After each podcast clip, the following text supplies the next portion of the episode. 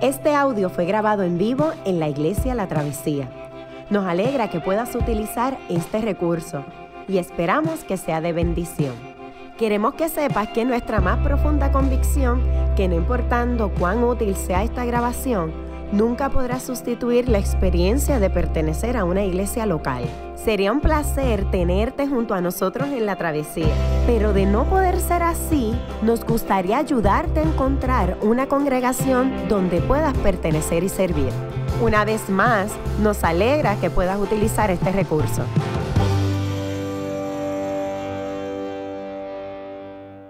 Muy bien.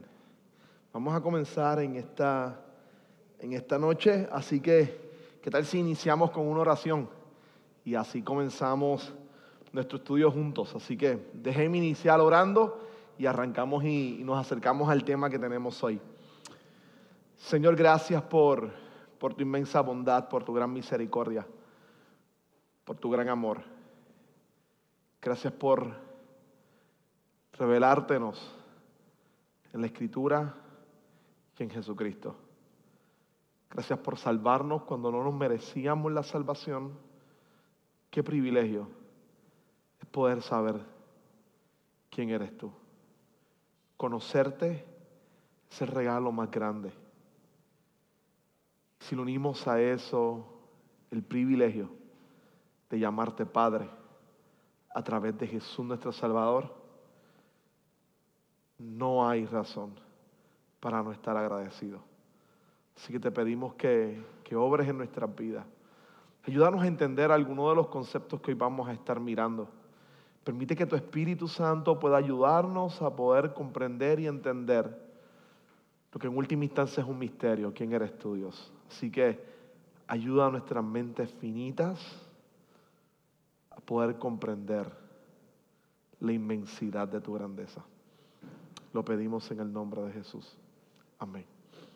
Muy bien, vamos a, a comenzar en esta, en esta noche. Hoy tenemos un tema que al principio yo espero que no, puede sonar un poco árido. Vamos a mirar algunos conceptos que de alguna manera para los que hemos venido del campo de teología, pues son conceptos que nosotros conocemos, pero yo reconozco que tomarlos por primera vez siempre es difícil. Así que, sobre todo, porque uno tiende a, tiende a veces este tema a ponerse árido y a perderle lo práctico, lo útil, en última instancia. Y eso puede hacer que nos desconectemos. Así que parte de mi trabajo es que ustedes comprendan y entiendan cuán importante es el tema que vamos a trabajar hoy. Este, vamos a trabajar dos tópicos, Dios y el hombre. Y literalmente, todo lo que nosotros comprendemos sobre Dios se basa en entender verdaderamente esto que vamos a trabajar hoy. Salvación, iglesia, las últimas cosas, la venida de Jesucristo, todo la comprensión que tengamos de la iglesia, de la vida, se va a centrar en comprender correctamente quién es Dios y quiénes somos nosotros. Estas dos comprensiones son sumamente importantes. Yo ruego que simplemente podamos estar mirándolas. Además que espero que lo que miremos hoy nos sirva en nuestra vida devocional. Yo creo que conocer bien a Dios puede despertar en nosotros una pasión inmensa por Él. Así que esa es la idea. La teología siempre estaba diseñada para culminar en doxología, en acción de gracia. Conocer a Dios siempre debe llevarnos a adorarle y exaltarle. Por lo menos esa es la oración del apóstol Pablo a los Efesios, que el pueblo al conocer a Dios ame más a Dios y le adore. Eso es lo que él clama en oración en esos primeros tres capítulos de la carta de Pablo a los Efesios. Así que comencemos, pero antes de iniciar, yo quiero utilizar una imagen que puede ser que nos ayude bastante con relación a, a, Dios y a este tema. Así que le voy a pedir a Gerson que la presente la primera. Esa es una catedral gótica, pero yo no quiero meter la pata aquí, así que tengo a un arquitecto que quiero que me explique qué es eso de la arquitectura gótica. Así que, por favor, experto. Dale, dale, sí. Con Mike. Dale. Quiero primero reconocer que aquí hay dos arquitectos. Muy bien. Así que Eh, Rosadeli me puede desmentir o afirmar si estoy eh, tengo la razón o no. Y también mi clase de historia fue hace un tiempito atrás, pero quiero, eh, creo que puedo retener algunas cositas básicas. Eh, vamos a hacer, eh, observar un poco de la foto. La, la, el, el, estilo gótico de arquitectura empieza ya como la segunda mitad del, del medioevo. Al principio las, las, iglesias eran bien pesadas y bien oscuras. ¿Tú tienes un papel por ahí? un papel suelto. Ay, perdona. Cualquiera sacar uno. Exacto. Eh, eso, sostén los dos extremos. Así. Eh, entonces haz como un arquito. Un arquito. Lo pones así. Lo pones. Exacto. Así. Así, así eran los arcos romanos eh, de las iglesias tradicionales. Pero ¿qué hace el gótico? Lo apunta. Lo apunta. ¿Qué hace? Eso enfatiza en la verticalidad. Entonces, tú reconoces una iglesia gótica cuando tiene los arcos apuntados. Ves que no son completamente redondos, sino tienen, son como unas flechitas hacia arriba. Eh, otra cosa que hacen es eh, liberan las paredes de la estructura, creando un sistema estructural externo. Así que todo ese, en vez de tener una pared maciza y grande y pesada eh, con unas ventanas bien chiquitas, lo que hace es saca columna y esa columna lo está aguantando otra columna y otra columna, otra columna, como un sistema de red de columnas que entre ellas se, soportan. Entonces lo que tú ves es como un bosque. Tú estás viendo un bosque eh, de un montón de columnas que lo que hace es que cuando tú entras a estas catedrales te levanta la vista hacia arriba.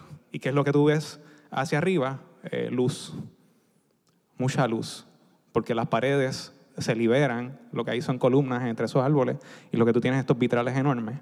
Entonces, eh, eso comunica de que tú estás entrando en un lugar sagrado, un lugar que no es normal, de la ciudad que está tan angosta, sucia, apestosa, ruidosa. Tú estás entrando en un lugar, un edificio enorme, pero cuando tú entras está lleno de luz y de verticalidad. Te transporta a otro lugar y te está señalando hacia Dios, que es luz, y está hacia arriba aparte de todas las historias que te están contando los vitrales y todo, lo, y todo el trabajo de, piedra en todas esas catedrales, es como un libro abierto, un libro ilustrado de esas historias bíblicas y todos los santos, que las personas en ese contexto que, eran, que no, no leían ni escribían, eh, llegaban ahí, entonces de repente estaban en ese mundo especial que te estaba narrando todo el tiempo, de, te estaba hablando de Dios y lo que Dios hacía a través de esas personas, de esos santos, de esos evangelistas, incluso pues las imágenes de, de, Cristo y, y, de, todos estos personajes bíblicos. Así que yo creo que básicamente es eso, eh, pero lo que deben recordar es la verticalidad. Eh, tú estás entrando y de repente tú miras para arriba y ves todo, toda esta luz de distintos colores. Eh, eso. Perfecto, perfecto, perfecto. Muy bien, mejor no lo puedo haber explicado.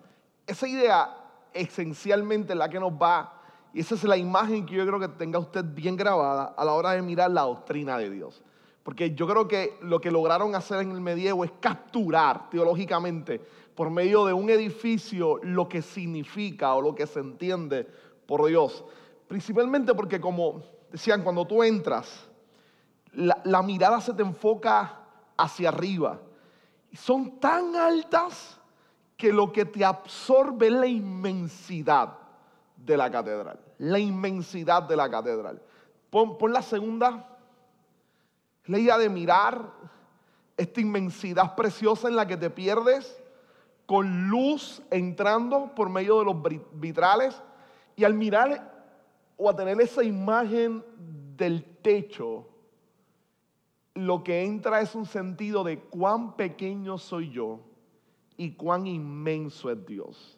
Hay un concepto que utilizaban en el medievo los teólogos, que con nuestra arrogancia moderna hemos perdido, es la idea del misterio.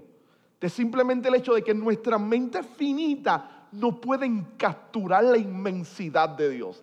Cuando nos acercamos al estudio de Dios, tenemos que reconocer con humildad que nos estamos acercando a un ser infinito, y que nuestras mentes finitas jamás van a poder captar la totalidad de quién es Él.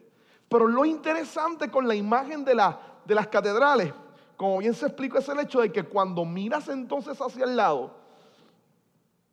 vas a empezar a ver una serie de imágenes en los vitrales o en las estatuas creadas donde se te narraba el Evangelio, la historia de la Biblia completa. Eran los PowerPoint de la época. Tú no tenías presentado, presentación o PowerPoint, no tenías esa tecnología, pero los predicadores se paraban y cuando iban a predicar, literalmente en algunas iglesias lo que estaba era el calendario litúrgico, de manera que el predicador simplemente apuntaba, todo el mundo miraba y capturaba la imagen del, auditorio. Y ya ellos se imaginaban de lo que él estaba hablando. Lo sorprendente es que comienzan a trabajar en el arte gótico también, empieza a trabajar mucho desde la pintura y la, y la, y la escultura, se empieza a trabajar una especie de prohumanismo, se empieza a exaltar la figura del ser humano. Así que por un lado tienes al Dios trascendente, que es un misterio que está tan elevado que yo no puedo alcanzarlo, pero cuando miro hacia el lado veo historias constantes del actuar de ese Dios de la manera en cómo ese Dios usó a Moisés, usó a Abraham, usó a David, cómo ese Dios se ha ido revelando y transformando en medio de la historia. Y en todo ese inmenso arte e invitación termina el creyente orando y adorando a ese Dios inmenso que se ha hecho cercano por medio de la historia de redención. Así que hoy vamos a entrar a una especie de catedral y vamos a mirar entonces algunos de los aspectos importantes relacionados con la teología y con quién es Dios y con quién comprendemos o cómo entendemos la idea de Dios. Así que vamos a estar mirando esencialmente a Dios y al hombre y con Dios vamos a estar mirando dos cosas. Lo primero que vamos a estar mirando con la doctrina de Dios es la naturaleza triuna de Dios o el Dios trino. Y luego vamos entonces a pasar a mirar los atributos de Dios. Vamos a mirar al Dios trino y luego vamos a pasar a mirar los atributos de Dios.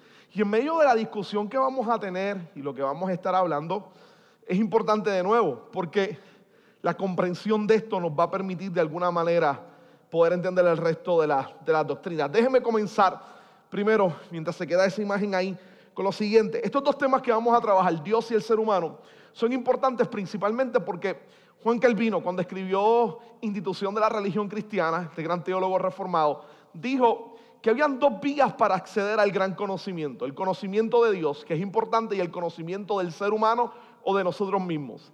Calvino decía, tú puedes comenzar con cualquiera de los dos el estudio de la verdad, o por el ser humano o por Dios. Pero él reconocía que era más prudente comenzar por Dios, debido a que al entender quién es Dios podemos comprender quiénes somos nosotros. Así que esencialmente eso es lo que vamos a hacer. Vamos a comenzar primeramente por Dios, comprender quién es Dios, a qué nos referimos cuando miramos a Dios y luego trabajar entonces al ser humano. A Dios eso es lo que se conoce como teología y al hombre es lo que se conoce como antropología. Y es la manera en cómo vamos a estar mirando a Dios. Esto nos va a ayudar a entender, al entender quién es Dios, nos ayuda a entender el resto de las doctrinas, como le decía ahorita. Porque a la hora de hablar de salvación, ¿quién es el Dios que salva? ¿Cómo es ese Dios que salva? ¿Por qué tiene que salvar? ¿A quién salva? ¿Cuál fue el problema por el cual tiene que salvarnos o tiene que salvar? ¿Por qué Él quiere salvar? Todas esas preguntas están en la periferia y conocer a Dios nos permite entonces poder conectar cada una de ellas y explicarlas un poco mejor. Así que, de nuevo, vamos a comenzar con la idea de la naturaleza de Dios y miraremos su aspecto trinitario y miraremos luego su aspecto, este, sus atributos. Vamos a la parte trinitaria. Con la parte trinitaria hay dos maneras esencialmente de acercarse a esto que es un misterio y se llama la Trinidad. Así que déjenme complicarles un poquito el escenario. La Trinidad es sumamente importante, pero hay dos conceptos esenciales cuando miramos la Trinidad es lo que se conoce como la Trinidad ontológica o la Trinidad económica. Dos conceptos diferentes con relación a la Trinidad. Y son los dos conceptos que vamos a estar mirándolo. Mientras tanto, escuche bien, cuando hablamos de Trinidad o de la Trinidad, es esa, esa punta de arriba de la catedral. Es inmenso y nuestra mente tal vez no pueda captarla. Por lo tanto, para entender quién es Dios, nosotros necesitamos de la revelación especial. Me explico de nuevo. La Trinidad es algo que solamente sabemos por medio de la forma en que Dios se ha revelado a través de la Escritura. La clase pasada ya hemos hablado exactamente de eso, de que Dios decide revelarse y esto es un acto de amor y misericordia. Dios se revela. Y al momento en que Dios se revela, nos muestra por medio de la naturaleza que existe un Dios. Miramos las dos formas de cómo Dios se revela. Por medio de la naturaleza existe un Dios. El Salmo 19 apunta exactamente hacia eso. Pero no nos dice quién es Dios, cómo es Dios, qué tipo de Dios es. Así que la naturaleza no nos dice quién es, qué, qué Dios es, solamente nos dice que existe un Dios. Y Romanos Pablo esencialmente en el capítulo 1 nos va a decir que los seres humanos lo que hemos hecho con esa imagen de Dios es que hemos adorado la creación en vez del creador. Y hemos malinterpretado a Dios. Ahora, para saber quién es Dios y qué quiere Él, necesitamos de una revelación más específica de Dios. Y eso es lo que se refiere con revelación especial. Y esa revelación especial o específica es la palabra de Dios, es la escritura es la palabra, la Biblia. Y en ella nosotros podemos comprender. La Trinidad es lo que no se revela en la naturaleza. Se revela en la palabra de Dios, en la Biblia. Necesitamos de toda la escritura para comprender que Dios es trino.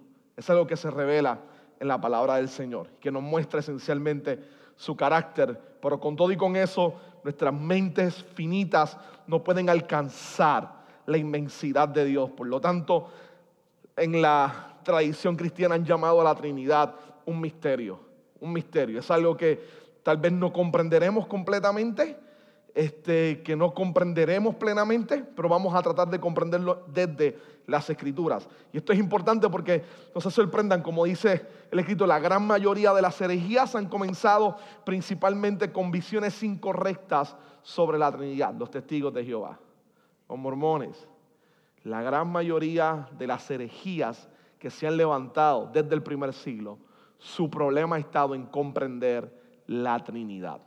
Y por eso es que es importante. Este, mi esposa tenía una amiga, tiene una amiga que cuando iba a una iglesia en Puerto Rico, este, el pastor de esa iglesia les decía que cuando Jesús murió en la cruz, este, la parte divina de Jesús lo abandonó y lo dejó. es porque había un problema en comprender la relación de la Trinidad, inclusive en el plan de redención. Este, constantemente uno, en muchos, en, muchos aspectos en la iglesia evangélica en Puerto Rico, tienes iglesias que todo el mundo van a estar diciendo Jehová, Jehová, Jehová, o Yahvé, Yahvé todo el tiempo, pero tienen una débil comprensión de Jesús o cuando hablan del Espíritu Santo simplemente lo despersonalizan. Y el Espíritu se convierte en viento, se convierte en fuego, se convierte en, en, experiencias, pero se olvidan que es una persona, que es una persona. Entonces, a veces en, otros contextos entonces hay un gran problema porque entonces Jesús es el centro, pero tienen problema en orar y decir, Espíritu Santo, te pido que hagas esto. Y algunos se sentirían incómodos si yo les digo que usted puede orar al Espíritu Santo. Si se siente incómodo, si yo le digo hoy que puedo orar al Espíritu Santo, automáticamente usted tiene un problema en la concepción de la Trinidad. Así que comprender la Trinidad es crucial, sumamente importante. Y es lo que entonces vamos a tratar de hacer exactamente hoy. ¿Por qué de nuevo? Y hay unas razones de por qué debemos comprender la Trinidad. Primero, porque la Biblia afirma que es una verdad. Segundo, por nuestro culto corporativo, la oración, los sacramentos. Específicamente, nosotros le vamos a dar una mirada reformada a esto. Y en el servicio, nuestro servicio está orientado fuertemente de manera trinitaria, fuertemente de forma trinitaria. El llamado a la adoración siempre es un llamado que el Padre hace y empezamos a adorarle. En, el sermón estamos predicando sobre Cristo, pero inclusive en el momento de los sacramentos, en el momento de la cena, apuntamos a que es cuerpo de Cristo, pero que hay una obra del Espíritu Santo ocurriendo en el momento en que participamos de los elementos. Así que estamos mirando a un Dios trino obrando en el servicio. Esto es importante a la hora de poder comprender con mayor amplitud esa realidad de quién es Dios, ¿no? La pluralidad de personas en la unidad de la divinidad proporciona la base para el hecho de que la realidad está compuesta tanto de unidad como de pluralidad. Y esta parte 4 lo estoy leyendo porque para mí es genial. Escuche esto. Los humanos existen tanto como individuos como en comunidad entre sí. Todos los seres creados tienen unidad en la naturaleza esencial, pero pluralidad en sus vidas separadas. ¿Qué rayos significa esto? Sencillo. Usted se va a dar cuenta que la Trinidad es una comunidad perfecta. El Padre ama al Hijo, el Hijo ama al Padre, el Espíritu Santo ama al Padre y al Hijo. Viven en una comunidad perfecta de amor puro y hermoso. Y la salvación es una invitación a participar del amor de la Trinidad. Pero no solamente a participar del amor de la Trinidad, sino a mirar la unidad de la Trinidad y a procurar como iglesia tener una unidad basada en el amor también. El llamado constantemente de la Escritura, la idea de comunidad. Nuestro Dios no es un llanero solitario, ha vivido eternamente en comunidad y nos creó con un sentido comunitario tan fuerte que es imposible que usted y yo vivamos la vida cristiana aislado de otras personas. Necesitamos a otro para vivir plenamente la fe cristiana. Necesitamos a otras personas. No podemos vivir de forma aislada. Si ese ejemplo está diseñado exactamente porque fuimos creados a imagen y semejanza de un Dios trino, de un Dios comunitario que ha vivido siempre en comunidad. Así que eso es sumamente importante. Vamos entonces ahora a esta imagen, la idea de la Trinidad ontológica. Cuando nos referimos a Trinidad ontológica, nos estamos refiriendo a la naturaleza de Dios. Y aquí los conceptos se ponen raros. Cuando nos referimos a la naturaleza de Dios y por qué las dividimos, las voy a explicar rápido. La naturaleza de Dios es quién Dios es. Y esto implica quién Dios ha sido antes de crear todas las cosas quién Dios era antes de crear todas las cosas. Ahora, la Trinidad económica es la manera en cómo la Trinidad se ha revelado en el plan de salvación. ¿Cómo se ha revelado en el plan de salvación? De nuevo, la primera nos habla de la relación de las tres personas de la Trinidad. Comparten la misma naturaleza, tienen distinciones, poseen un amor profundo, lo vamos a ver ahora la Trinidad económica tiene que ver en la manera en cómo ellos se han revelado en la historia de la salvación, en la creación, en la redención, en la regeneración y en la recreación en el futuro. Cómo se han ido interactuando en cada una de ellas. Así que vamos a comenzar directamente con la naturaleza o la Trinidad ontológica. ¿Quién es Dios? Entonces con eso nosotros nos damos cuenta que hay una afirmación directa. Solo existe un Dios. Cuando nosotros hablamos de un Dios trino, no nos estamos refiriendo a tres dioses. Solamente existe un Dios. Estamos hablando de tres personas. Un Dios, una misma naturaleza, una misma esencia, tres personas. En este ser divino hay tres personas, pero eso no significa que Jesús es una tercera parte de Dios o que el Espíritu Santo es una tercera parte de Dios. No, no, ellos son totalmente Dios la naturaleza divina la poseen completa, pero son personas con distinciones diferentes. Esto es importante porque en un momento dado en la historia de la iglesia, habían grupos que pensaban que el Padre, el Hijo y el Espíritu Santo solamente eran manifestaciones de un solo Dios, un mismo Dios y con manifestaciones diluían el aspecto de la persona. Y esto es problemático porque inclusive hoy en día hay sectores que son así. Se llaman específicamente después del 16, estamos hablando más o menos entre, no, antes del 16, estamos hablando entre 1900 8, 1907 en Estados Unidos se hace un retiro, un camp meeting, como le decían ellos, los pentecostales, en el inicio del pentecostalismo, y están en, están en retiro, orando, pidiendo por avivamiento, etc. Y hay un grupo que supuestamente tuvo una visión y que van a bautizar a unas personas y que Dios le dijo que solamente en el nombre de Jesús podían bautizar. Y entonces por medio de esa revelación empezaron a comentar y a enseñar que solo en el nombre de Jesús se bautizaba y retaron la doctrina de la Trinidad. Dijeron que la Trinidad era una invención humana y que no era correcta y que un espíritu se lo había revelado. Y ahí comenzó todo un movimiento herético que responde a la idea de no creer en la Trinidad.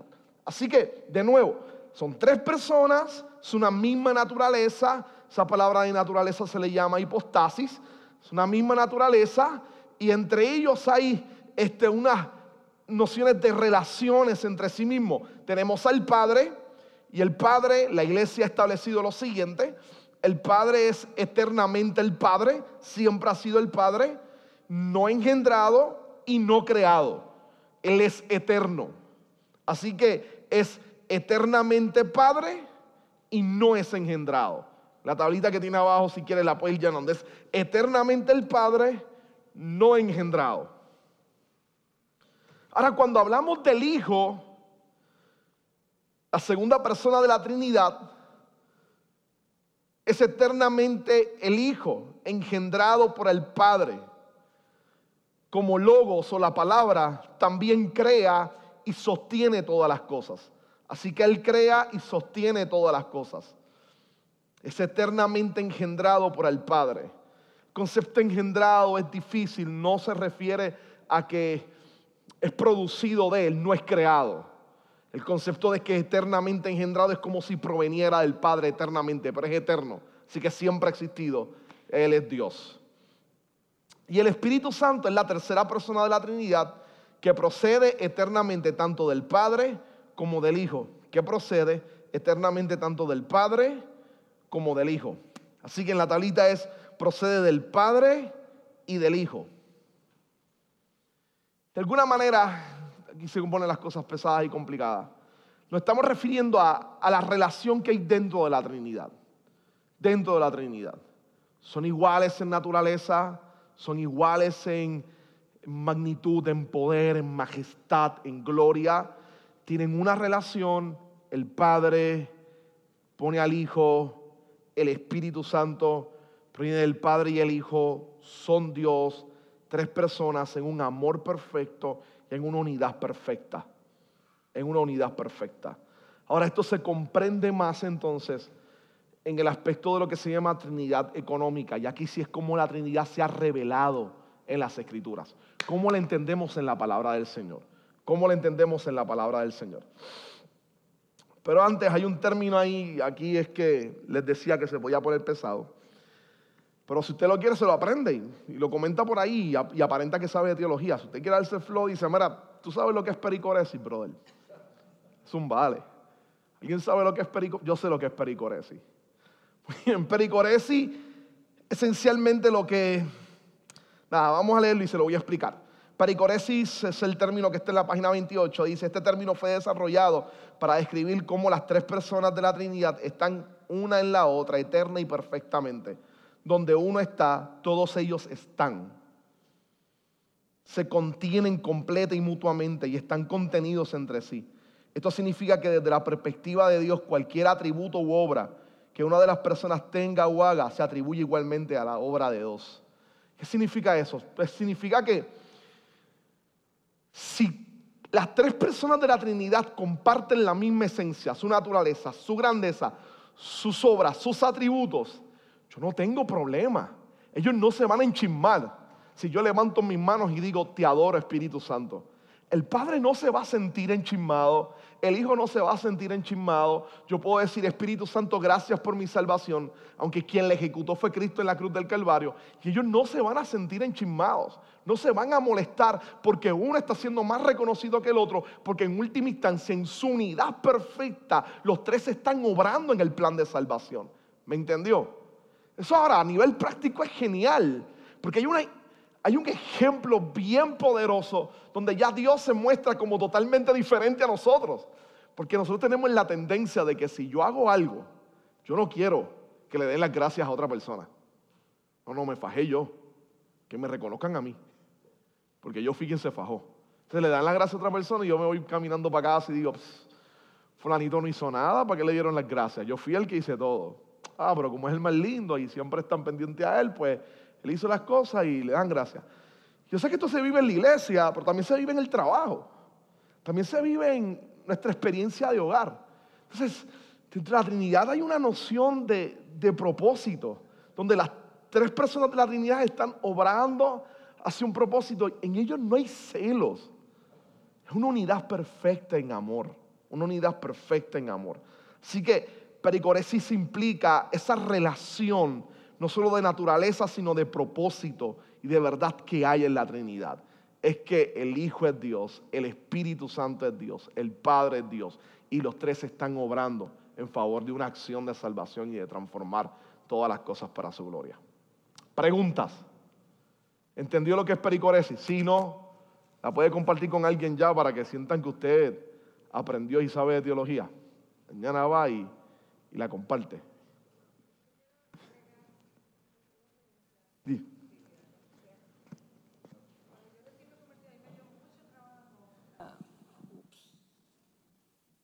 Cuando recién me convertí, me dio mucho trabajo la parte de orar eh, respecto a la Trinidad.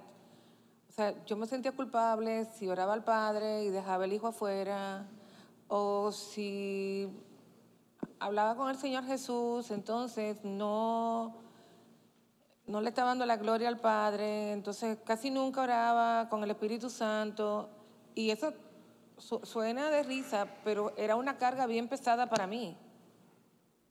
Y lo, traigo como ejemplo porque quizá le, puede, le pudo haber pasado a alguien o a cualquier nuevo creyente. Sería bueno también poderle explicar lo que tú dices, de que parece sencillo que los tres son uno, pero en mí fue una carga, yo me sentía culpable. Sí, sí, sí. Y, por eso es que la, la, historia de la cristiandad siempre la ha llamado un misterio. ¿no? Y la idea de comprenderlo por medio de la escritura.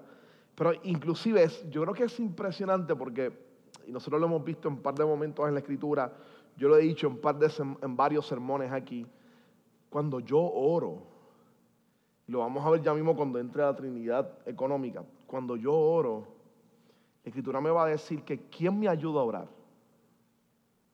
El Espíritu Santo. Pero gracias a quién yo puedo entrar en la presencia del Padre. Gracias al Hijo. ¿Y a quién es que yo me voy a referir entonces una vez entre en su presencia? Al Padre.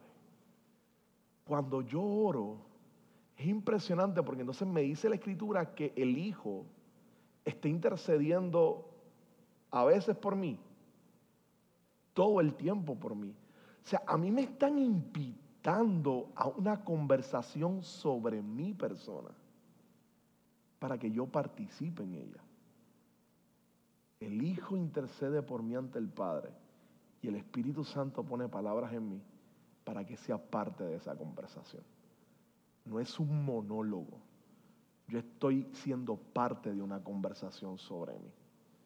Si uno mira la oración así, cambia radicalmente la forma en que uno ora. Radicalmente la forma en que uno ora. A mí me están invitando a una conversación que desde la eternidad se está desarrollando sobre Entonces, es impresionante una vez yo comprendo la idea de la Trinidad y específicamente esos actos, inclusive para adorar y exaltar en mi vida. Vamos a la economía, a la Trinidad económica. La Trinidad económica lo que significa, como le decía ahorita, es cómo la Trinidad se ha revelado en los actos concretos de salvación, en los actos concretos de salvación. Y aunque como, como decimos o como dijimos anteriormente, con el concepto de pericoresis, la Trinidad comparte la misma esencia, los mismos atributos. Cuando miramos la escritura, pareciera que cada uno de ellos tiene un rol bien particular a la hora de establecer la noción de la salvación. Por ejemplo, el Padre decreta la salvación, engendra al Hijo, establece el pacto de gracia e inicia la causa de la creación. No, el Padre decreta la salvación, es el que proclama que va a haber salvación, es el que envía al Hijo y es que establece el pacto de gracia.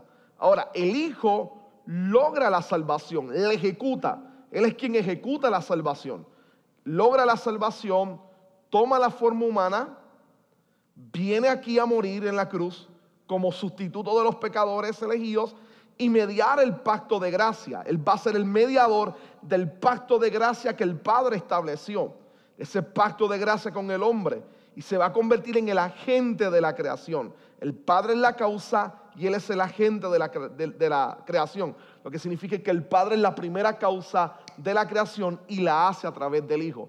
Colosenses, capítulo 1, Pablo dice, todas las cosas fueron creadas por medio de Él y para Él. Y Él existe antes de todas ellas. Ahora, cuando nos referimos al Espíritu Santo, el rol del Espíritu Santo es súper importante.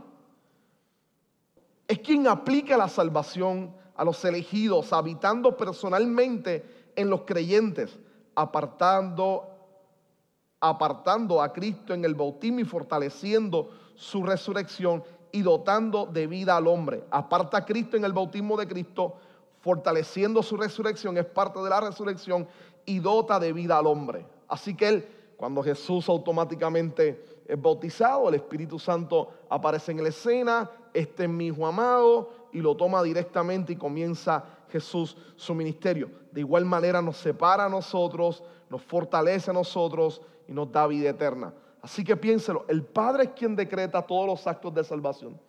El Hijo los ejecutó en la cruz del Calvario. Vino a morir por nosotros. Intercede por nosotros. Pero quien aplica todo lo que el Hijo hizo es el Espíritu Santo en nuestra vida. Déjeme ser un poco más concreto. El Padre decide y envía al Hijo. El Hijo muere por nosotros en la cruz del Calvario. Ahora Él ha muerto por nosotros en la cruz. Usted y yo, vamos a verlo ya mismo, estamos perdidos en pecado. Pero quien interviene en nuestra vida, quien nos da la vuelta, quien nos hace mirar la obra de Cristo, quien libera nuestros corazones, quien nos hace sentir el horror del pecado, quien nos lleva al arrepentimiento, quien aplica la salvación, quien pone la gracia en nuestras vidas, quien nos hace sentir perdonados y amados, es el Espíritu Santo de Dios. El que está aplicando todas estas cosas y viviendo dentro de nosotros. Sí. Elegido, ¿de dónde sale? Muy bien. Voy a llegar exactamente unos minutos a eso. Ahí es que vamos a empezar a trabajarlo. Sí, sí, ahí es que la cosa se pone chévere. Por eso es que al principio puse, yo, fui claro, lo que pasa es que, no, no, no fui tan claro, estaba ahí. Este, teología y antropología reformada. Y esa es la noción reformada. Vamos a llegar ahí a la noción de, elegido, este, para que podamos comprender lo que, lo que significa. Vamos a llegar ahí. Vamos a llegar, voy a llegar exactamente ahí. Este, el Espíritu Santo es quien aplica entonces ese acto de salvación en nosotros. Así que principalmente es la manera en cómo se va desarrollando el plan de Dios. Económico viene de oikonos, que es casa, o quien administra la casa. O economía, que era el administrador de la casa. Y por eso Trinidad económica es cómo se administra la gracia de salvación o los actos de salvación en la vida del ser humano. Así que esencialmente es eso. Preguntas hasta ahora, que hoy, ahora es que voy a entrar en los atributos de Dios. Preguntas. ¿Dudas? ¿Estamos bien? ¿Abrumados? Usted me dice, ¿puedo bajar un poquito más con calma? Seguimos. Muy bien. Cuando nosotros miramos entonces el acto del plan económico y miramos nuevamente el, concepto de pericoresis y nos dice que las tres personas de la Trinidad comparten los mismos atributos, ¿a qué nos estamos refiriendo con atributos? Atributos son esas características que definen a Dios, que definen quién es Dios, cómo es Dios, qué lo hace diferente a nosotros. Entonces, hay dos maneras de poder entender esto o de poder entender la idea de los atributos de Dios. Y está la perspectiva trascendencia e inmanencia y está la perspectiva comunicable e incomunicable. Vamos a mirar ambas. Esencialmente, si usted se acerca a cualquier libro de teología reformada, va a mirar que constantemente trabajan más con la segunda, pero hoy vamos a mirar ambas. Vamos a mirar este, el aspecto de la inmanencia y la trascendencia y miraremos también los atributos comunicables e incomunicables. Muy bien. Cuando comenzamos, de nuevo, atributos son esas características particulares de Dios, que hace a Dios ser Dios. Hay dos aspectos que son bien importantes con relación a Dios. Y es su trascendencia y su inmanencia. Es la manera en cómo entendemos. Su trascendencia es lo elevado, lo sagrado, su majestad, su poder, su inmensidad, lo que hace a Dios ser radicalmente diferente a nosotros. Carl lo llamó, lo llamó el totalmente otro. La idea de cuán distante estamos de Dios, cuán grande y cuán majestuoso es Él. Voy a utilizar un pasaje para que pueda comprenderlo mejor ambos, porque hay una belleza en este pasaje que refleja estos dos aspectos, que es genial. Este muchacho, que ha hablado de Dios ya en varias ocasiones, ha hablado bastante de Dios, ha hablado bastante de Dios. Y le ha dicho a Israel que se arrepienta o va a tener consecuencias. Y ha señalado los males de Israel. Su gran amigo el rey enfermó y muere. Y él está desesperado por la manera en cómo el pueblo se va a regir o, se va a gobernar, porque no tiene rey. Así que él decide, pareciera ser que tiene contactos o que es parte de, la, de, las familias sacerdotales, tiene contacto o, puede entrar en el templo, así que entra en el templo a orar. Y empieza a orar en el, en el mismo año en que el rey de Israel había muerto. Y tiene una visión, Isaías 6 y comienza con la siguiente expresión. Él dice, y así comienza Isaías 6. Eh, lo voy a decir en Reina Valera, que es la que me aprendí desde chiquito. En el año en que murió el rey Usías, vi yo al Señor sentado en un trono alto y sublime. Su trascendencia. Su trascendencia. Paso seguido, va a hablar de la inmanencia. Ese trono alto y sublime lo eleva por encima de toda realidad humana. Por lo tanto, Él no está limitado a las limitaciones que tenemos los seres humanos. Él está sentado en un trono alto y sublime. Él es totalmente otro, es radicalmente diferente. Es majestuoso, es glorioso, es precioso, pero sus faldas llenan el templo. Ese Dios radicalmente diferente, majestuoso y glorioso, decide acercarse a nosotros. En medio de nuestra miseria y de nuestro sufrimiento y dolor, el Dios totalmente otro decide hacerse cercano. Y la experiencia que va a tener el profeta con esa realidad es impresionante.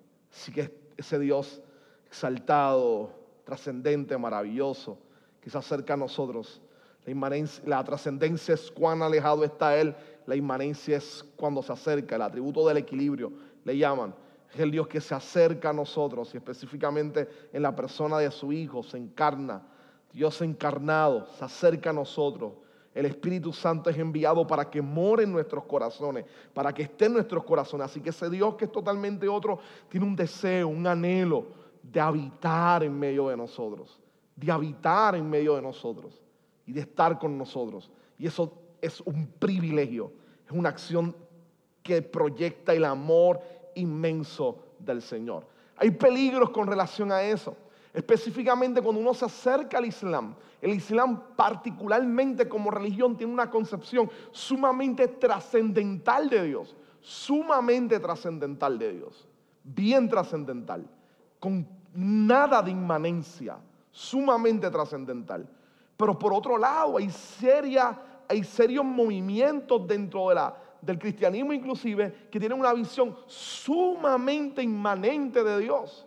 Específicamente movimientos que, como el panteísmo, por ejemplo, la creación es Dios. Es, Dios está atado a la creación. La creación es parte de Dios, específicamente religiones orientales. ¿Cuál es el problema de eso? El problema es que si Dios está atado a la creación, ¿Cómo puede transformarla? ¿Cómo puede cambiarla si está sujeta al tiempo o está sujeta a los cambios o está sujeta a los cambios de la creación? ¿Cómo puede transformarla si está padeciendo junto con ella? Nosotros necesitamos a un Dios que sea diferente de la creación, que esté por encima de ella, pero lo suficientemente comprometido como para cambiarla y transformarla. Y ese es el Dios que se revela en las Escrituras. Ese es el Dios que se revela en la palabra. Ahora, esto es importante inclusive para nuestra vida espiritual, porque a veces dependiendo de, nuestras experiencias, tenemos la tendencia hacia un lado o hacia el otro, ¿no? Un lado o hacia el otro. Un Dios muy inmanente, muy ocasional, y perdemos de perspectiva su trascendencia, su inmensidad, lo poderoso y lo grande de su amor. Le voy a dar el ejemplo con dos de generalización, pero con, dos corrientes diferentes. Ciertos sectores del catolicismo, desde sus estructuras y sus teologías, son sumamente, sumamente inmanentes. Cuando usted mira la iglesia ortodoxa rusa, es sumamente trascendente. El ejemplo inclusive lo ve con los santos. Este, las imágenes en la iglesia católica son, son imágenes de estatuas, este, presentando el sufrimiento, la noción de la humanidad bien fuerte. Las imágenes en la iglesia ortodoxa rusa no son tridimensionales, son bidimensionales. Escapan a la realidad del plano terrenal y están sumamente por encima. De manera que durante la era comunista y el control tenías todavía grandes movimientos pietistas de, exaltación hacia lo divino en, en Rusia. Así que la idea es que la verdad de Dios nos permite tener un balance inclusive en nuestra espiritualidad de saber que Dios está cercano, Él me escucha, Él está al lado mío, Él está presente conmigo, Él me conoce. Es más, está dentro de mí. Pero que no olvide que Él es el soberano, el sublime, el eterno, el santo, el todopoderoso. Y ese balance es necesario para una verdadera espiritualidad sana y saludable delante del Señor. Él no es el, el que está demasiado elevado, que no me comprende, de manera que lo único que le interesa es su espacio y no mira mi sufrimiento. No, no, Él es el que se regocija con mi alegría. Es que me creó para reír, para jugar, para divertirme, sí, me creó para divertirme y se alegra cuando me divierto, se alegra cuando me regocijo, se alegra cuando gozo y me contemplo su, su creación. Pero también recuerdo que es el Dios que creó las, todas las cosas, que es la majestad en las alturas, es el Rey eterno es el Dios Todopoderoso. Y eso entonces me hace saber. Es la mejor imagen la miró. Yo siempre hago esta alusión. Narnia, C.S. Lewis, toma Lucy, que en toda la historia de Narnia está jugando con Aslan, jugando con Aslan, jugando con Aslan. Y después del primer momento, después de, de, que ellos tres se convierten en reyes de Narnia, Aslan se va. Y este es un retrato que en la película logran mostrar bien. Aslan se está yendo y ella ha jugado tanto con él, la noción de la inmanencia, ha jugado tanto con él, se ha divertido con él, juega con él, que cuando se va le dice a su amigo, ¿para dónde él va? Que regrese. Su amigo le, recuerda, hey, hey, él es un león y no puede domesticar un león. Son indomesticables. Él se va y regresará cuando él quiera. Él es el creador de Narnia esa idea de lo cercano, pero también lo trascendente, lo poderoso y lo majestuoso del Dios que yo adoro. Entonces, ambos elementos son sumamente importantes a la hora de mi espiritualidad. La próxima parte de acercarnos entonces a los atributos son los atributos incomunicables y comunicables. ¿no? Por atributos incomunicables nos referimos a atributos que no hay un paralelo con nosotros. Son atributos que tiene Dios que no, se, no hay nada que se parezca a nosotros. Los atributos comunicables son atributos que tiene Dios que de alguna manera nosotros compartimos algo semejante a eso porque somos creados a imagen y a semejanza de Dios. Así que hay algo de eso en nosotros. Entonces, miraremos algunos de los atributos, primero de los atributos, la perspectiva comunicable e incomunicable. Vamos a mirar los atributos incomunicables primero, los atributos incomunicables. El primero es la autoexistencia o la aceidad. ¿Qué significa eso? Este, Dios es completo en sí mismo, es pleno en sí mismo, es suficiente en sí mismo. Él es el fundamento de su propia existencia. Ok, en blanco y negro, aunque suene mal criado, Dios no nos necesita a nosotros para ser Dios. Él no necesita de nadie. Él no está atado a nosotros. Él, si después de Adán y Eva haber pecado, decidía acabar con ellos, Él no se volvía más triste y menos Dios o menos feliz. Él es una comunidad perfecta en amor. Él está experimentando amor desde la eternidad. Él no está solo, Él es un Dios entre personas. Él tiene una comunidad perfecta en sí mismo. Él no necesita de nosotros. El hecho de que se interese por nosotros es una manera abrumadora de gracia inmerecida. De gracia inmerecida. Él no nos necesita. Y aún así decide salvarnos y trabajar con nuestros tercos y duros corazones. No nos necesita, pero decide tener paciencia conmigo y aguantarme todas las que le hago. Todas las que le hago. Por amor. Por amor. Y no porque fuera a ganar algo, porque no necesita nada. Así que, Dios, esto, claro, esto no significa esta idea de su autoexistencia, Él es pleno en sí mismo. La segunda es su inmutabilidad. Dios no se vuelve más airado o se vuelve emotivo y se pone más triste. Dios no cambia de parecer, Él es inmutable, Él es totalmente inmutable. Esto es un argumento que la iglesia primitiva comenzó a utilizar desde el principio porque los dioses en Roma eran bastante volátiles. Literalmente tú le ofrendabas a un dios esperando de que no te lanzara rayos y te enviara fuego y te masacrara la ciudad y la aldea completa, porque la concepción de los dioses romanos y los dioses griegos es de mucha volatilidad, son sumamente volátiles, ellos son bien semejantes a los seres humanos en manifestaciones de pasiones, este, pasiones sexuales como pasiones en el acto de violencia. Así que la iglesia, la iglesia primitiva va a reaccionar mirando la escritura y se va a recordar que dice que en Dios no hay mudanza alguna ni sombra de variación. Palabras de Reina Valera del 60 también. Este, no hay sombra de variación. Dios no cambia. No es hijo de hombre, no, no es hombre para que mienta, ni hijo de hombre para que se arrepienta. No hay mudanza, no varía, no cambia a Dios. Él es inmutable. Ahora, eso no significa que Él sea estático, que no se mueva, que no actúe, que no sufra con nosotros. La diferencia es que Él no cambia de parecer, no cambia de acción. Aunque, aunque, aunque llore, aunque Jesús esté llorando frente a Lázaro, no cambia su acción. Aunque sienta el, golpe de lo que va a ser la cruz, Él no cambia de parecer. Y esto es poderoso. Yo, yo le voy a explicar por qué es poderoso. Dios no cambia de parecer. Si Dios me dijo a mí por su palabra, te amo, no hay nada que yo haga que implique que Él cambie la forma en que me ve. Dios me ama y me seguirá amando todos los días de mi vida. No hay nada que yo haga que cambie su manera de verme a mí. Él me ama porque Él no cambia de parecer. Él no se levantó un día y debido a mi semana me dijo, te amo menos hoy, Juan José. No, no, no. Él me ama de la misma manera. Él me ama con amor eterno y pleno.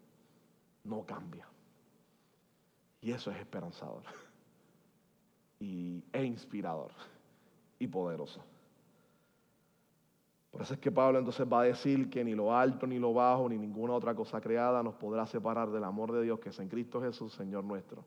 Reina Valera del 60 de nuevo. Ah. Así que Él es inmutable. Él no cambia de parecer. Ahora, Él es infinito. La, próxima, Él es infinito. Lo que significa con la idea de que es infinito es que es ilimitado en todos sus atributos. Es perfecto, es eterno y es inmenso y trascendente. El espacio no lo contiene. Él es infinito. La próxima es la unidad y simpleza. Dios es uno. No estamos hablando de tres personas. Estamos hablando de tres personas, pero es un Dios. Estamos hablando de tres dioses, perdón. No estamos hablando de tres dioses. Es un Dios y tres personas, no son tres dioses. Dios es uno. No es un ser compuesto, no puede dividirse, ni tolera ninguna otra concepción de Dios. Hay una unidad perfecta en Él y una simpleza maravillosa. Los atributos comunicables al próximo son atributos que usted y yo de alguna manera compartimos como seres creados. Nosotros tenemos conocimiento, podemos adquirir un poco de sabiduría, pero sin embargo no nos comparamos obviamente con Dios. Dios sabe todas las cosas. Completamente. Y ahí está entonces el atributo de omnisciencia, como le llaman. Él conoce todas las cosas. Verdad. Nosotros podemos decir la verdad, conocer la verdad, pero Dios es pura verdad, es la verdad. Y no puede mentir ni engañar. Dios no miente ni engaña. De nuevo, si dijo que me amo, me ama verdaderamente. Así que Él no miente cuando me dijo que me ama y no cambia de proceder. Su bondad es bondadoso, completamente bueno, es totalmente bueno. Y ahí implica su gracia y su misericordia. Es santo, es totalmente diferente a nosotros, pero también nos transforma a nosotros, nos cambia, nos perfecciona. Es justo en el sentido de rectitud, una fuente de perfecto cumplimiento de sus leyes. Él no quebranta sus leyes. Y el último es un asunto importante para comprender el resto. Él es soberano. Dios es el creador y el gobernador todopoderoso. Él gobierna todas las cosas. Así que Él es soberano. Nada ocurre que se escape de su voluntad y de sus propósitos. Nada ocurre que se escape de su voluntad y de sus propósitos. Nosotros tenemos cierta soberanía, su soberanía es completa. Él dirige todas las cosas. Está, él es el rey de reyes, Él es el señor de señores, está por encima de todas las cosas. Ahora, de todos ellos, algunos apuntan que uno de los atributos centrales de Él, porque refleja las dos, es su santidad. Y es debido a que cuando volvemos a, a Isaías capítulo 6, mientras él está viendo el trono alto y sublime y las faldas están llenando el templo, él escucha a los serafines que tienen un cántico. ¿Y el cántico cuál es? Santo, santo, santo. Toda la tierra está llena de su gloria. Ese atributo de santidad y santidad literalmente significa cortado aparte o separado aparte y pareciera ser un atributo que está literalmente ligado con la inmanencia de Dios, con el Dios trascendente, el Dios que está, con el Dios trascendente, perdón, con el Dios que está arriba, que es diferente a nosotros. Por esa santidad de alguna manera nos transforma y nos cambia por medio de su gracia, llegando a nuestras vidas y haciéndonos amar y desear a Dios. Así que es un atributo que se encuentra en ambos, en ambos espectros de la realidad de Dios. En ambos espectros de la realidad de Dios. Ahora, vamos a repasar aquí. Tenemos un Dios soberano, que dirige todo, gobierna todo, que no cambia, que es perfecto en sí mismo, que es infinito, que nos dijo que nos ama y Él no va a cambiar de parecer. Es un Dios todopoderoso que rige todas las cosas. Esos atributos de Dios debe producir en nosotros una actitud de adoración. Piénselo cuando simplemente oramos o cantamos. Estamos hablando con un Dios que, a diferencia de nosotros no cambia de ánimo. Entonces no es que cuando yo me acerque, Él no va a querer escucharme. No, no, no, no, no. Porque no es por mi trayectoria, sino por lo que Cristo hizo por mí en la cruz. Así que Él ha decidido amarme, Él está dispuesto siempre a escucharme. Y a quien yo le estoy pidiendo, a ese Padre que voy a solicitar su ayuda, a través de, del Hijo en el Hijo, por medio del Espíritu Santo, ese Padre que le voy a solicitar ayuda está deseoso de bendecirme y de ayudarme. Y eso, y es ese Dios que es todopoderoso, que puede hacer todas las cosas y debe convertir nuestros corazones en una acción de alegría y de gozo plena y completa. Entonces ahora vamos a pasar rápido, preguntas, dudas aquí. Aquí estamos bien, ¿verdad? Vamos a pasar ahora entonces a las obras de Dios. ¿Cuál es la manera de Dios obrar? Las obras de Dios. Y esto lo que está hablando es cómo Dios obra, cómo Dios actúa. De qué manera Dios obra y actúa en medio de la sociedad y, sobre todo con nosotros. La idea de la voluntad de Dios. Ese decreto de Dios descansa en la soberanía de Dios ante todas las cosas. Él es soberano. Y de nuevo, aquí vamos a ver la idea del atributo. Dios es soberano, Así que como Él es soberano, Él controla todas las cosas. Y parte de ese control de todas las cosas está en lo que se conoce como los decretos de Dios. Ahora vamos a hablar de decretos. ¿Estamos listos para decretar? Una de las razones por las cuales abiertamente pensamos que eso es una herejía que daña a la iglesia es el hecho de que es un atributo que solo le corresponde a Dios. El único que tiene poder para hablar y que su voluntad se ejecute sin ningún tipo de oposición es Dios. Es Dios. Y qué bueno que sea así. Qué bueno que sea así. Porque si yo tuviera el poder de hablar y que las cosas sucedieran, hay de los que guían por las mañanas específicamente de los que no me dejan hacer cortes de pastelillo porque voy tarde. Y adrede me ponen el carro que casi lo pegan al del otro lado y no me puedo meter. O sea, automáticamente declararía dos o tres aperturas de tierra y, y carros volcados para que la gloria del Señor demuestre que yo soy hijo de Dios y que con los hijos de Dios nadie se mete. Usted sabe, ¿no? Entonces, entraría por ahí sin ningún tipo de problema. Pero gracias a Dios eso le corresponde solamente a Dios y no a mí, que soy un ser pecador. Así que como soy un ser pecador, eso solamente está en Dios, solamente está en Dios. Así que la idea de los decretos de Dios es que solamente Dios tiene esas nociones de decretar o de ejecutar y las cosas suceden. Específicamente en la misma Trinidad, por ejemplo, Dios con el Hijo al enviarlo, este, el reino material en el momento en que, como vemos en Génesis capítulo 1, Dios habla y todas las cosas son creadas, igual que los ángeles y las criaturas humanas. Dios habla, ellos simplemente obedecen. El único que tiene ese aspecto se llama Dios. Ahora, cuando hablamos de los decretos de Dios, como Dios muestra su voluntad, nos encontramos con pasajes que a veces pudieran este, golpearnos o hacernos este, confundir un poco. Así que los teólogos han formulado la idea de tres distintas dimensiones de los decretos de Dios. Está lo que se llama la voluntad de decreto, la voluntad de precepto y la voluntad de disposición. Yo voy a explicar cada una de ellas ahora. La voluntad de decreto, la voluntad de precepto y la voluntad de disposición. ¿Qué es la voluntad de decreto? La voluntad de decreto es todo aquello que Dios ha decidido que se, que se ejecute ya sea por medio de su palabra revelada o de sus actos, que Él lo ha decidido, pero que nosotros la única manera de saberlo es si Él lo ha revelado en las escrituras. De otra forma, no podemos saberlo. No podemos saberlo. Si Dios es soberano y controla todas las cosas y está por encima del tiempo y el espacio, lo conoce todo, Dios de seguro ya ha determinado muchas cosas en la historia, pero usted y yo no las conocemos, no las sabemos a menos que sean las que Él ya ha revelado. Como por ejemplo, cuando miramos la escritura, nosotros sabemos que en el final de todas las cosas, el bien va a vencer. Porque es algo que ya Dios ha decretado. Ya lo ha plantado y ha revelado que ese es su propósito. Esa es su voluntad decretada. Su propósito es su realidad. Algunos se han revelado, otras definitivamente no. Moisés es el que escribe esto en Deuteronomio 19, 19, si no me equivoco, y dice que las cosas reveladas le pertenecen a quién? A Dios.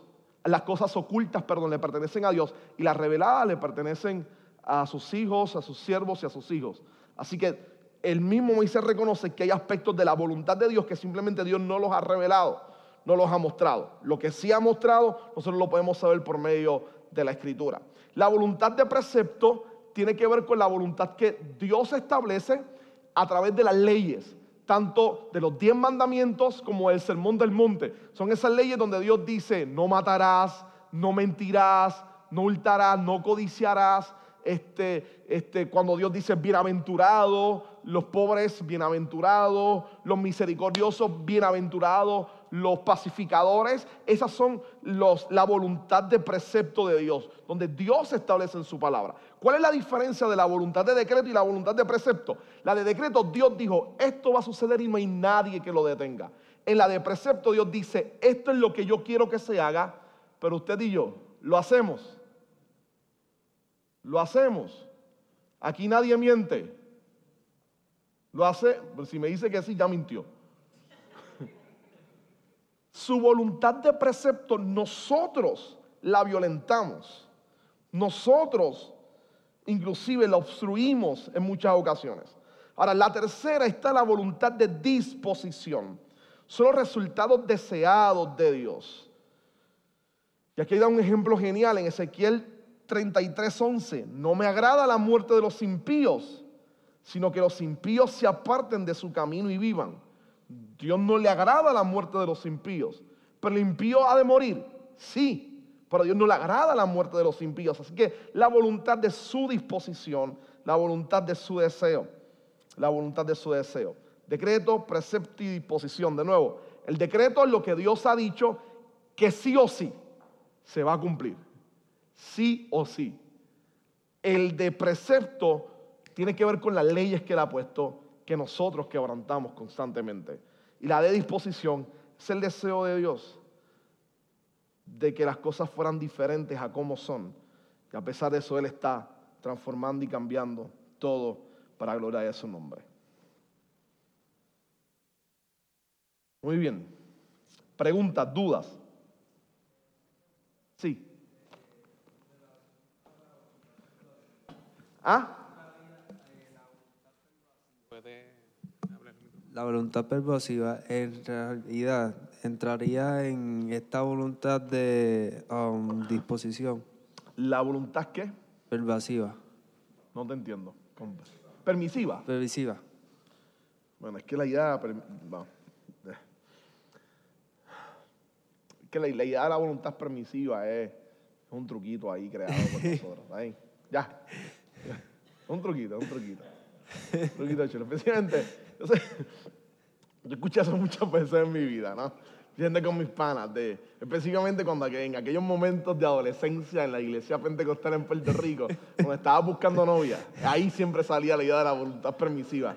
No, no, estás orando porque fuera la de Dios, pero mientras llegaba la de Dios, pues la voluntad permisiva de Dios es que esté con esta, con aquella, con la otra, con aquella. Si esa palabra se utilizaba en contexto pentecostal, yo lo entiendo, pero ah, si eso es más desobediencia que voluntad permisiva, es voluntad humana. Sí, sí. No, no va en ninguna de las tres. Ok, ok. okay. Está bien. Muchas gracias, muchas gracias. Sí, sí. No va en ninguna de las tres. Como parte del, del, decreto de voluntad, como parte del decreto de voluntad, está lo que se llama el decreto de predestinación. Uh, ahora es que se puso interesante la noche. Están esperando esto. Decreto de predestinación. Muy bien, como, como iglesia reformada, como iglesia reformada, parte de nuestra comprensión soteriológica es la idea de que Dios desea que todos los seres humanos se salven, pero no los salva a todos. Y eso sería su voluntad de disposición, su voluntad de disposición. No, él no quiere que el impío perezca. Ahora, Dios desde antemano, parte de sus decretos, como Dios soberano, es que Él decide a quién va a salvar en un acto de suprema voluntad. Ahora, mirarlo desde la parte de Dios siempre es como que, ah, eso parece determinismo, este, mm, yo como que tengo dos o tres textos aquí bíblicos que pueden contradecir eso. Ok, vamos a mirar el ser humano y después que terminemos con el ser humano, volvemos a esto. ¿Está bien? Vamos a la doctrina del hombre. Vamos a la doctrina del hombre. Vamos a la doctrina del hombre. La doctrina del hombre lo primero que nos va a plantear la idea es que vamos a empezar a trabajar con el estado de cuando Dios crea al hombre. Dios crea al hombre como su máxima creación, inclusive en el momento de crearlo hay toda una expresión idiomática, poética de hagamos, es para hacer una reunión, hagamos al hombre a nuestra imagen y semejanza, utiliza un concepto del plural, plural de, de, realeza, Dios se pone como este rey que dice, voy a crear, vean, esta es mi obra, los demás ha hablado, aquí pone sus manos, empieza a crear y forma el ser humano forma a Adán y a Eva. Cuando crea el ser humano, el ser humano se encuentra en el momento de la creación.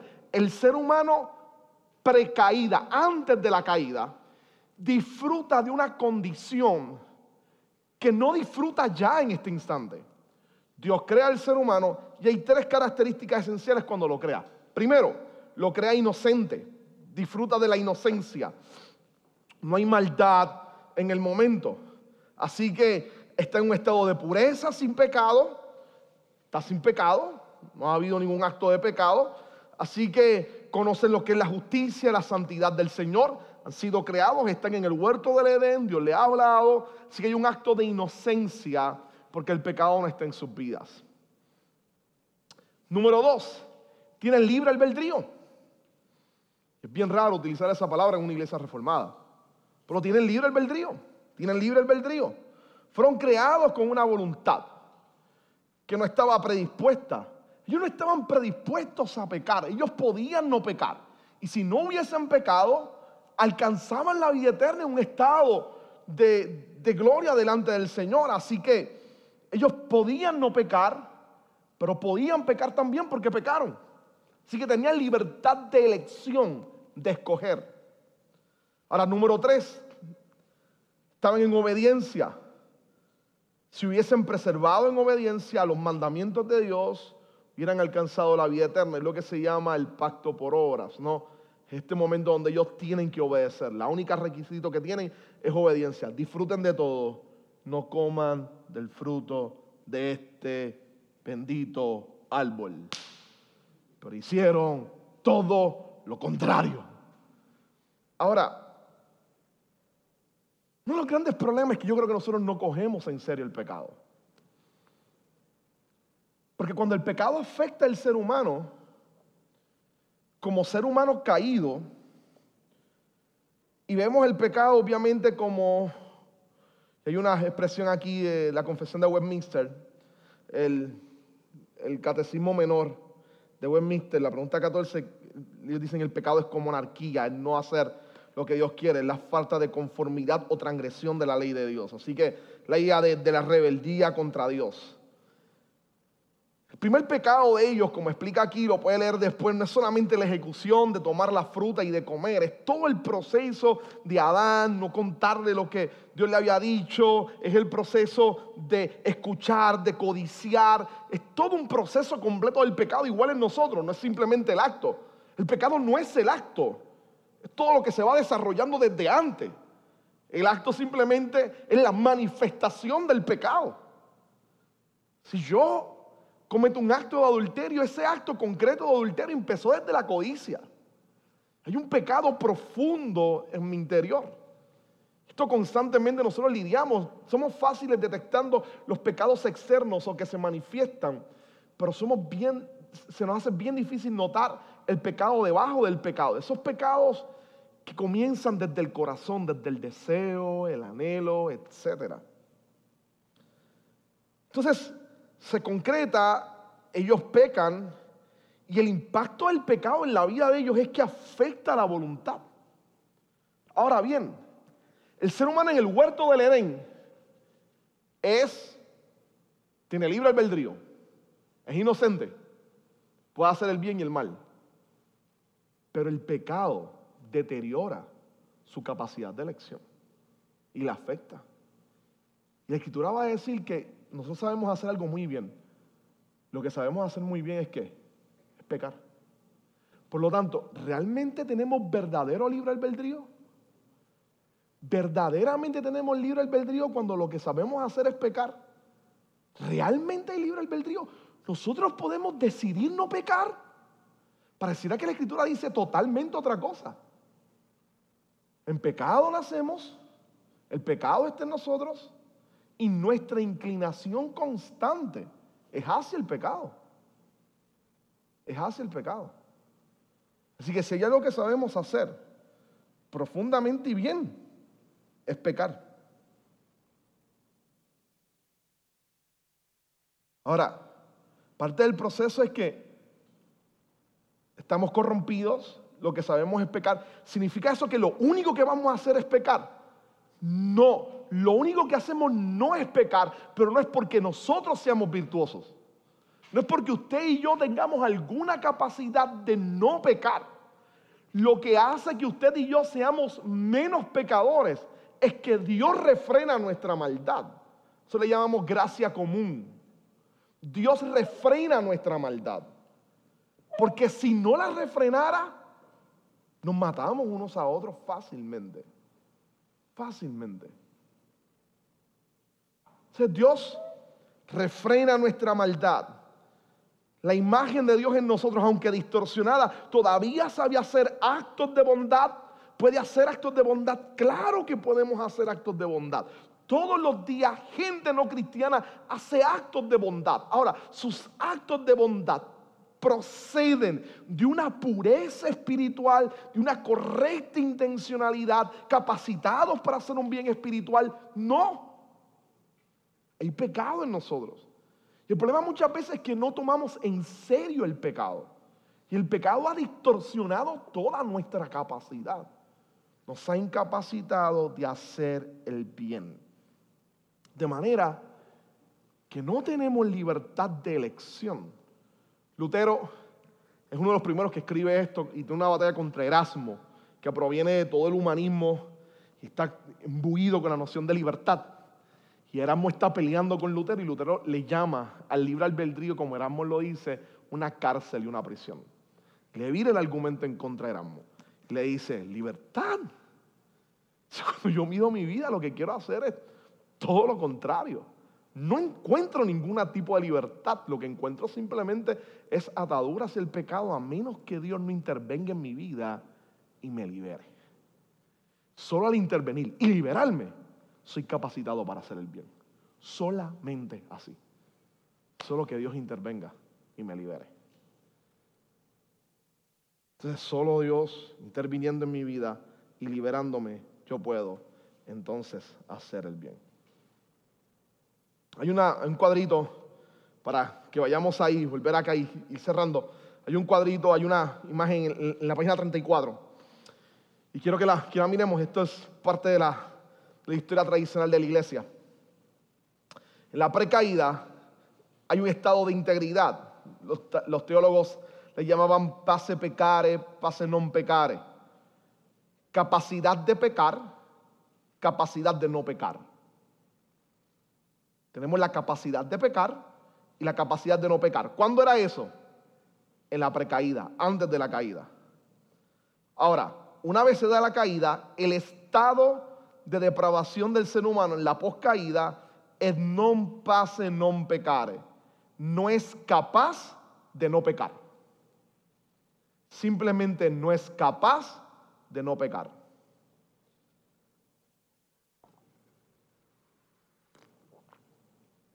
Una de las ideas, hay, una novela, The Lord of Fly, que se hizo la película. Es casi una antítesis de Rousseau y su idea de, de Emilio, de sacar a este niño del bosque, que venimos de educación. No. Rousseau como parte de ilustración y la idea de la bondad del ser humano en su planteamiento, lo vamos a mirar ahora. Él plantea la idea de que si sacas al niño de la sociedad, porque la sociedad es la que lo corrompe, lo sacas afuera, una especie de visión romántica que él tenía del campo y de una sociedad chévere, tú podías sacar todo el potencial y la maldad en el niño no lo afectaba porque la maldad era la sociedad y el niño era de alguna manera bueno. ¿no? Ese debate entre él decía que era bueno, para Rousseau el ser humano es bueno, entonces para el inglés decía, él decía, no, no, no, no es bueno, él es tabula rasa, es neutral, este, y tú vas construyendo en él. Sorprendentemente, este, su compatriota italiano es el que decía, no, no, no, no, yo creo que, que el ser humano es malo, es malo. Pero lo que está diciendo en post caída es exactamente eso, no es capaz de no pecar. Y en, Lord of Flight sacan a los nenes, están los nenes en una isla y montan sus dioses, matan, hay crimen, se manifiesta toda la maldad, alejados de la sociedad. Es la antítesis de Emilio. Es una noción, una dosis de realismo real. El ser humano no es capaz de no pecar. No es capaz de no pecar. Ahora, la regeneración, cuando es regenerado, entonces cuando es salvo, cuando el ser humano es salvo, entonces experimenta verdadera libertad. Pase non pecare, capaz de no pecar. Vamos a pecar, pero somos capaces de no pecar. Ahora sí tenemos la capacidad de poder hacer el bien. ¿Por qué? ¿Quién nos capacita para hacer el bien? El Espíritu Santo.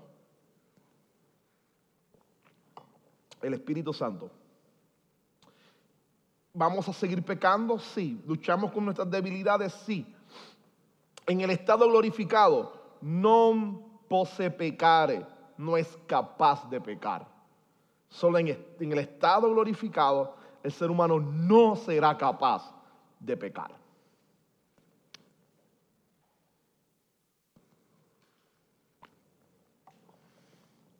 Solo en ese estado glorificado el ser humano de nuevo no es capaz de pecar.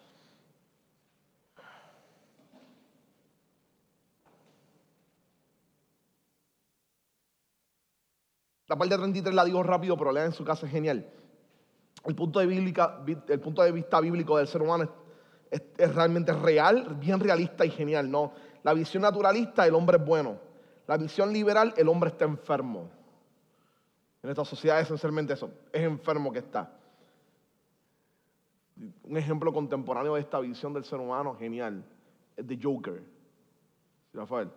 Este tipo que siempre nos hayan pintado, que era el malo y ahora el problema de él realmente es una enfermedad mental. Esa es la visión del ser humano sobre maldad. Es genial. Oye, güey, la pregunta está chévere en ese sentido, así que. La visión bíblica es que el hombre está muerto en pecado. Hay enfermedades mentales, claro.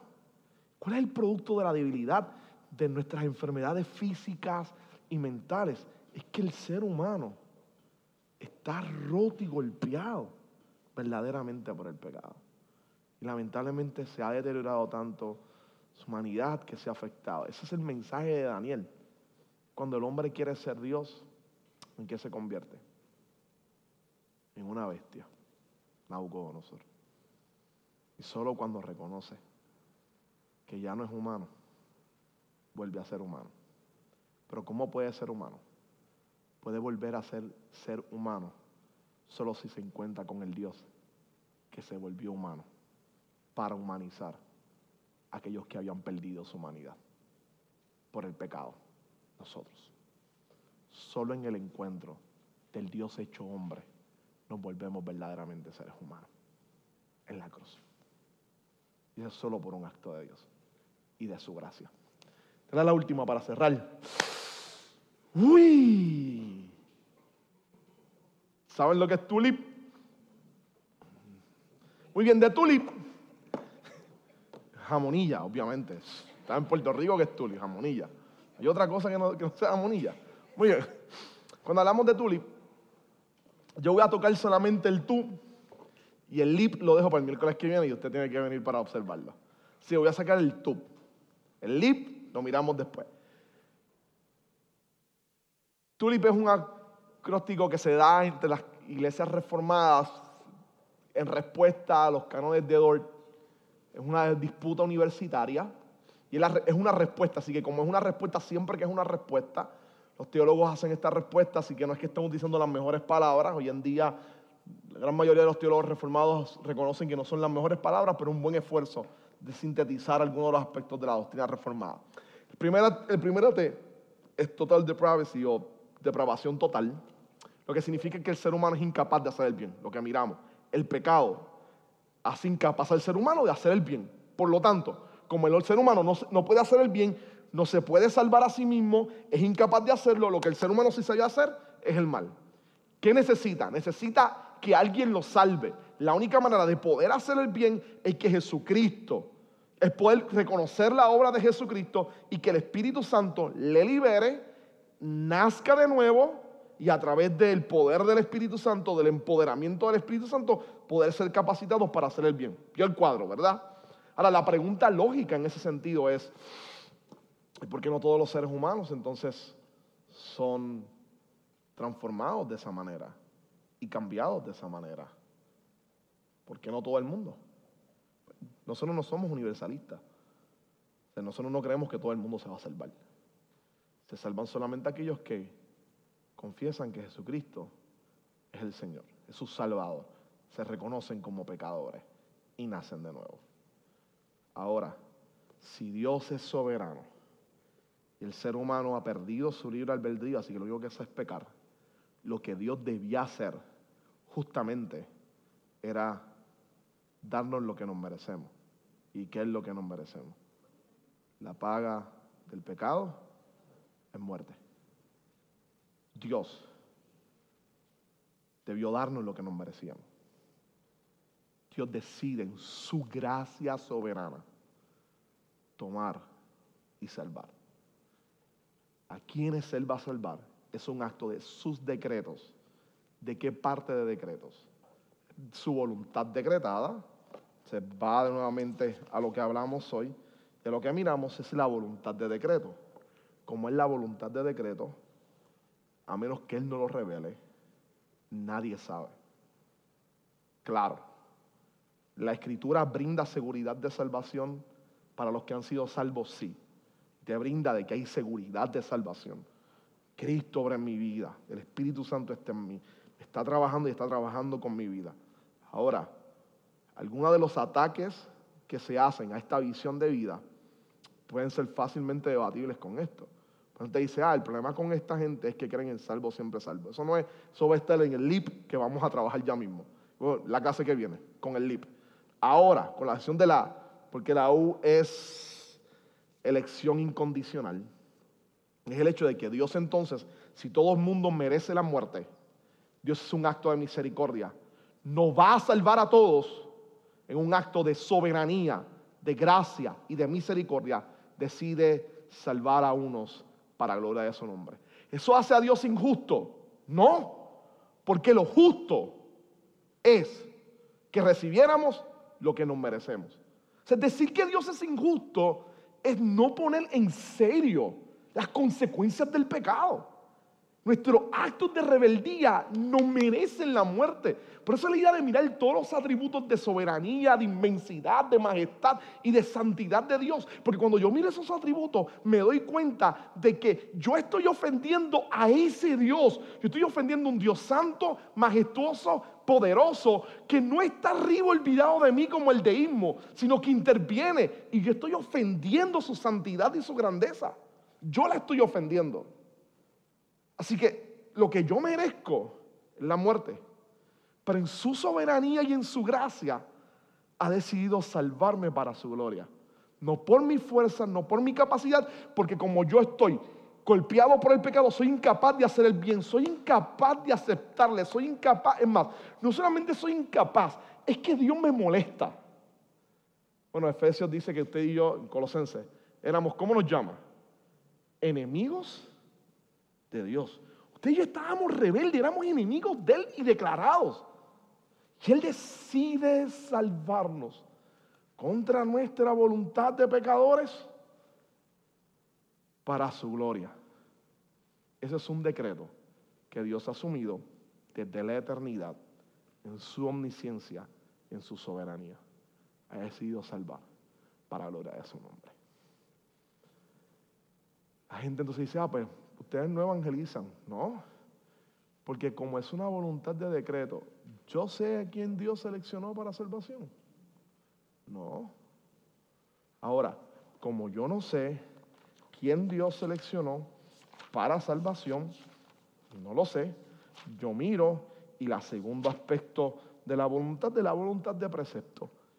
¿Y qué Dios manda en su palabra? Que le predique su evangelio a quién? Al mundo entero, pues yo soy llamado a predicar, porque solamente Dios sabe a quién va a salvar. Ese no es mi negocio. Mi negocio es simplemente ser obediente, predicar la palabra con amor y compasión para la gloria del Señor. Así que esa es su voluntad de precepto. Su voluntad de decreto, Él sabe a quién Él ha salvado. Ahora nos falta el lip que es el que le va a dar sentido a esto. Y eso lo vamos a mirar entonces cuando caigamos en la persona de Jesucristo y más directamente en salvación el miércoles que viene. Amén. Preguntas, dudas. Lo dejé ahí para morder un poquito el tulis para que se vaya pensando esta semana, peleé con él y después venga entonces con las preguntas necesarias el miércoles que viene. ¿Estamos? Preguntas, dudas. Oramos. Oremos entonces y terminamos. Vamos a orar. Señor, gracias, gracias por, por tu evangelio. Gracias por tu revelación. Gracias por, por ser Dios. Sí, puede ser abrumador, definitivamente, como entrar a la catedral, mirar al techo y ver lo inmenso que es. Así es tu inmensidad, más que eso, Dios, es sumamente majestuoso. Pero al mirar hacia el lado y ver seres humanos rescatados, salvados, transformados por medio de tu gracia, nos recuerda que ese Dios inmenso, que no nos necesita, que es pleno en sí mismo, ha decidido habitar no solamente con nosotros, sino dentro de nosotros, a través de su Espíritu Santo. Qué noticia más regocijante es esta. Permite que nuestros corazones salten de alegría, que vivamos con pasión, reconociendo que ese Dios majestuoso, ese Dios trino, esa comunidad perfecta que nos invita a dialogar en su seno y en su realidad. Ese Dios perfecto que nos ama y que no cambia, que no me, va a amar, que no me vas a amar menos mañana.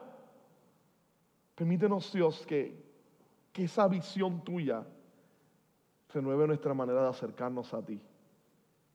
Que con gozo y alegría vivamos para tu gloria.